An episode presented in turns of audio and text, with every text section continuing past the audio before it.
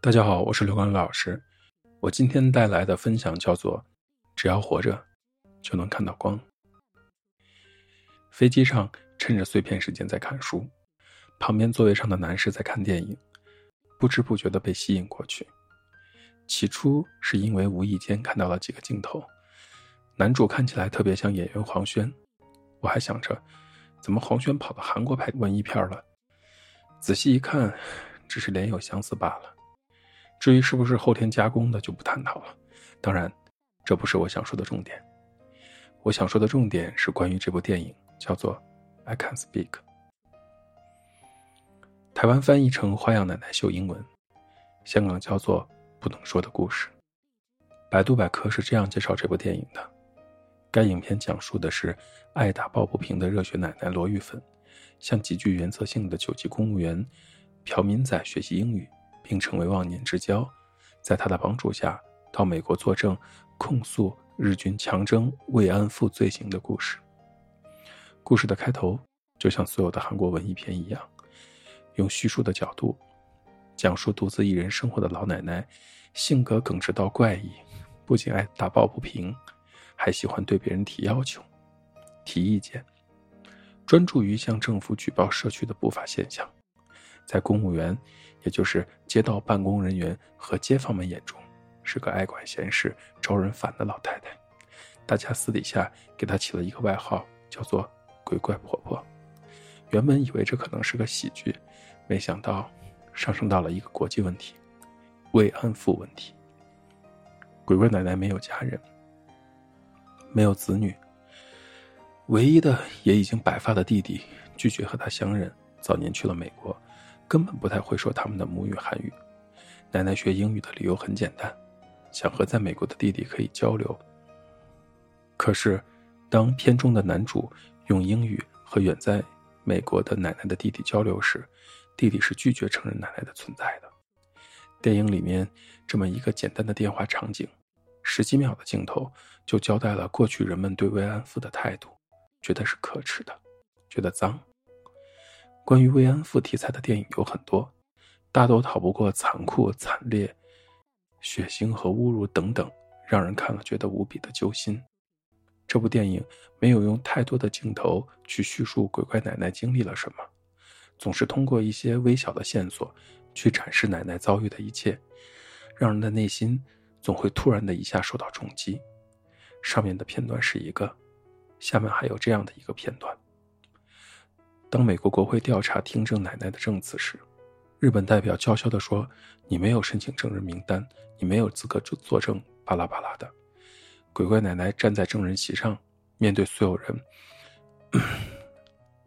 嗯了一声，像是对自己下的决心，拉开了衣服，展示腹部密密麻麻的伤口，一瞬间，让人的心就揪了起来。各种伤痕在化妆师的技巧下显得是那么的真实。一瞬间就会让人脑补很多惨烈的画面，那身上密密麻麻的各式各样的伤疤，让人看了是那么的触目惊心。老奶奶那句“要什么证据，我就是证据”，不仅是对日本代表的霸气回应，也是对历史沉重的回应。那一身的伤痕让每一个现场的人都惊讶到下巴要掉下来了。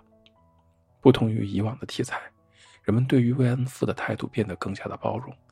有一个镜头是这样的：奶奶的邻居、超市店主、玉芬奶奶的街坊珍珠嫂，从电视上得知鬼怪奶奶罗绿粉是当年慰安妇的时候，每次见到奶奶都躲着奶奶。罗玉芬奶奶忍不住问对方：“你为什么要躲着我？是觉得我自己不好吗？”街坊珍珠嫂是这么说的：“不是排斥你，是觉得伤心，替奶奶难过。”并且问奶奶为什么不早点告诉他？难道他就是这么不值得相信的人吗？同样，当得知奶奶要去美国出席听证会，街坊邻居们分别送来了各种各样的礼物和补品，人性的朴素和美好就这么简单的体现着。这也许就是时代的进步吧，从过去几十年对受害者的排斥和憎恨，变成了人们的包容和同理心。伤痛是每个人都难以面对的。更何况经历这种废人的伤痛，如果不是曾经自己一同沦为慰安妇的好友玉心奶奶病危，鬼怪奶奶没有想过要挺身而出，勇敢地走出来，去讲述一段这样的历史。我的研究方向是心理创伤。我知道经历创伤后的人群会怎么样，那就是一伤一辈子。影片直到玉芬奶奶看着病床上病危的玉心奶奶说的那句：“你不是说要长命百岁，亲眼看着那帮孙子下跪吗？你救下了要寻死的人，你怎么也要死了？”才让整个电影人物的身份变得明朗起来。还有奶奶收藏的那张六十年没有给别人看过的慰安妇照片，就这样静静的、残忍的，告诉着我们一些真相。